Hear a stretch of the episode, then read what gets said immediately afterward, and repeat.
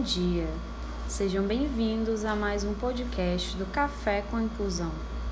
Eu sou a apresentadora Vitória Sampaio. E no episódio de hoje, nós vamos fazer o primeiro podcast sobre a série Inclusão Escolar. Será que cabe para todos?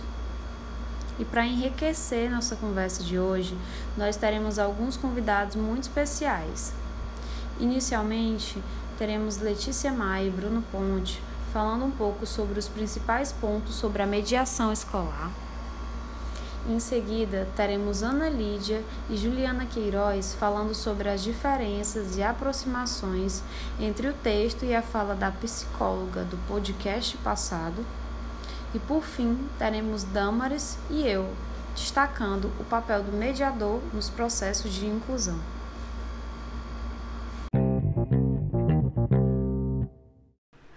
Me chamo Letícia e quando falamos de inclusão no ambiente escolar, a gente tem a figura do mediador escolar, que pode ser contratado pelas famílias das crianças ou adolescentes que são alunos em situação de inclusão para acompanhar esse aluno no cotidiano da escola. À primeira vista, a gente pode pensar que o trabalho do mediador é garantir apenas que o aluno se adeque às regras e que seja incluído em prol de um modelo de normalidade.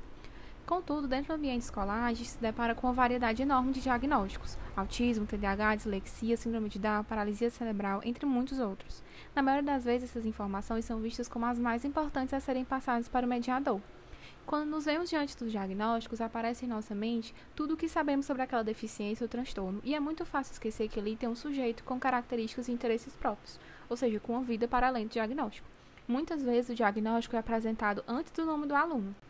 É importante mencionar que não se trata de fingir que o diagnóstico não existe, mas de propor uma prática de mediação que não tem neste o caminho privilegiado do trabalho, ou seja, as intervenções elas não podem ser definidas apenas de acordo com a deficiência ou transtorno do aluno que vai ser acompanhado. Nesse sentido, não podemos priorizar o diagnóstico médico no planejamento das nossas práticas, porque isso recai sobre a medicalização da vida, ou seja, um processo que transforma artificialmente questões não médicas em questões médicas.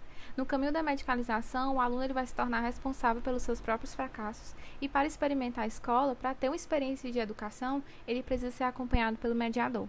Então, diante disso, qual caminho podemos seguir?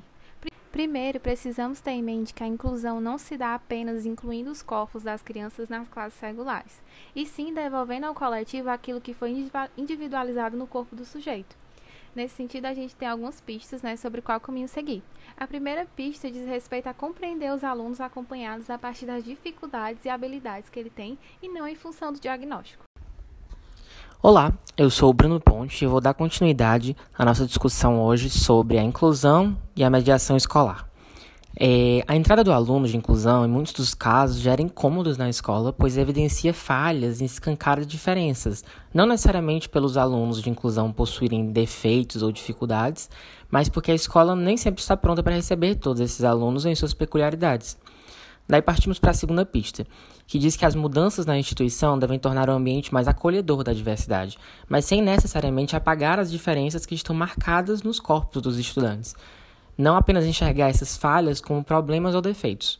Também é importante refletir sobre o próprio conceito de autonomia, que muitas vezes é visto como independência completa em relação ao outro, o que na verdade não é uma realidade para ninguém.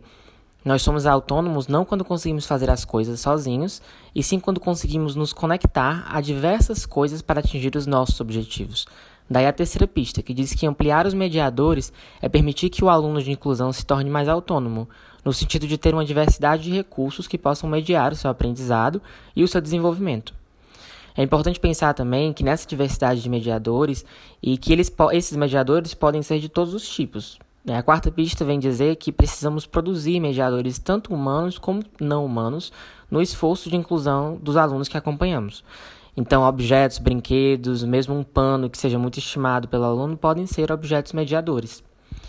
É, por fim, a quinta pista diz que temos que oferecer diversas possibilidades, correr riscos, acreditando que o aluno possa decidir e discernir o que vai servir para ele e o que cumpre apenas função burocrática. É preciso então explorar as diversas opções e observar a funcionalidade nas funções que esses objetos têm na situação em que o aluno se encontra. É importante que a escola tenha uma equipe muito presente para que haja a inclusão do acompanhado. Com isso, em relação às aproximações e distanciamentos entre o texto da Nira Kaufman e da profissional Monera Sampaio, percebemos, a partir da fala da profissional Monera, que o mediador é de grande importância para a inclusão.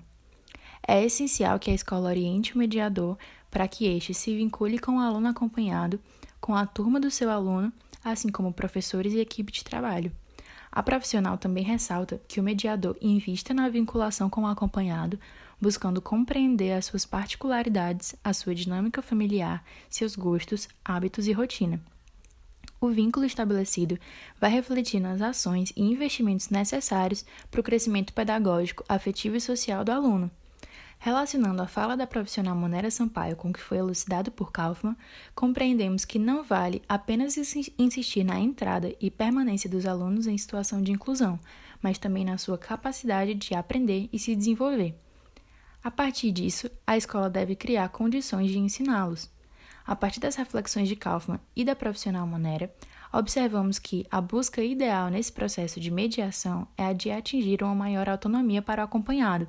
Porém, muitas vezes, essa autonomia não é atingida devido a uma mediação integral que se sobressai na escola.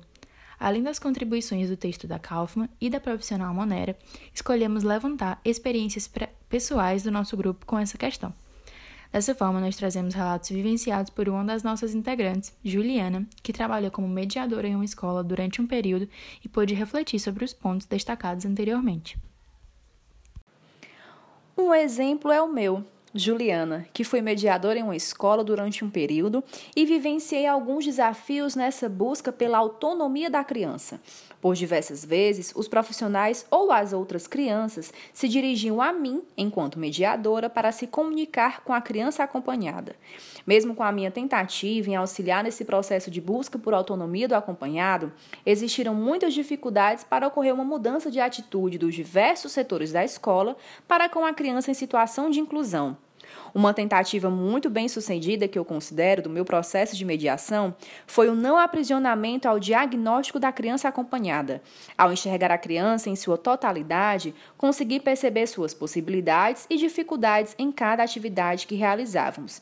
Eu buscava deixar a criança livre, igual às demais, para que ela brincasse à sua maneira, participasse das atividades de pintura e colagem do seu jeitinho, para que aos poucos buscasse sua autonomia e se integrasse com as demais crianças.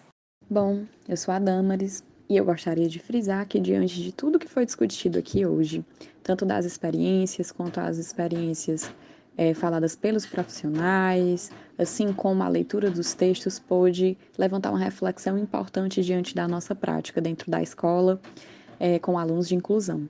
Importante frisar que a escola não deve ter um papel de focar no diagnóstico dessas pessoas. O diagnóstico é apenas uma parcela de um todo que essas pessoas têm de se manifestar.